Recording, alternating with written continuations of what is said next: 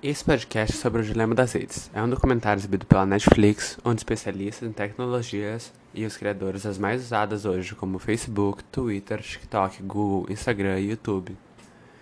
Também PHDs de Harvard comentam e relatam sua visão sobre o uso, os perigos e os mesmos dos resultados nunca antes pensados por eles. O que se nota de cara é a preocupação com a questão ética.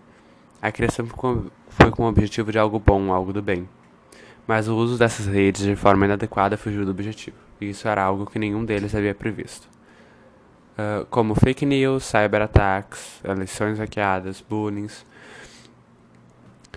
Sempre que se cria uma rede, o capitalismo é a meta, e as empresas de internet são as empresas mais ricas da história, segundo uma PhD de Harvard. A gente sempre ouve falar que será que tudo que fazemos na internet pode estar sendo gravado ou visto por eles? E sim, Jeff Sabert, do Twitter, conta que toda ação, cada simples pesquisa, tudo que se faz na internet está sendo hackeado, está sendo medido e monitorado. Inclusive quanto tempo você passa observando uma imagem. Mais ou menos aos 16 minutos do documentário estão os fatos que sempre quisemos falar, mas que dizemos a nós mesmos que são invenção, falatório do povo. Só que agora podemos confirmar, ouvindo dos próprios especialistas dessas redes, que dizem inclusive que é como se eles tivessem um avatar nosso, com todos os nossos gostos, preferências, amizades, etc.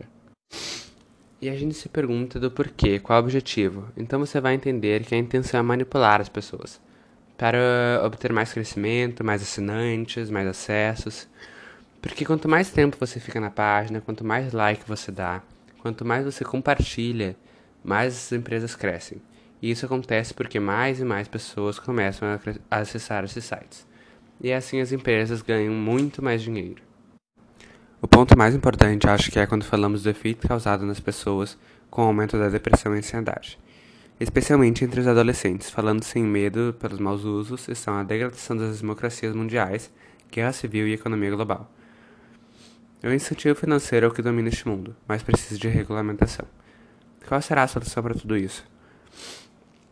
Que uso dessa tecnologia o ser humano pode fazer? Qual a responsabilidade de cada pessoa?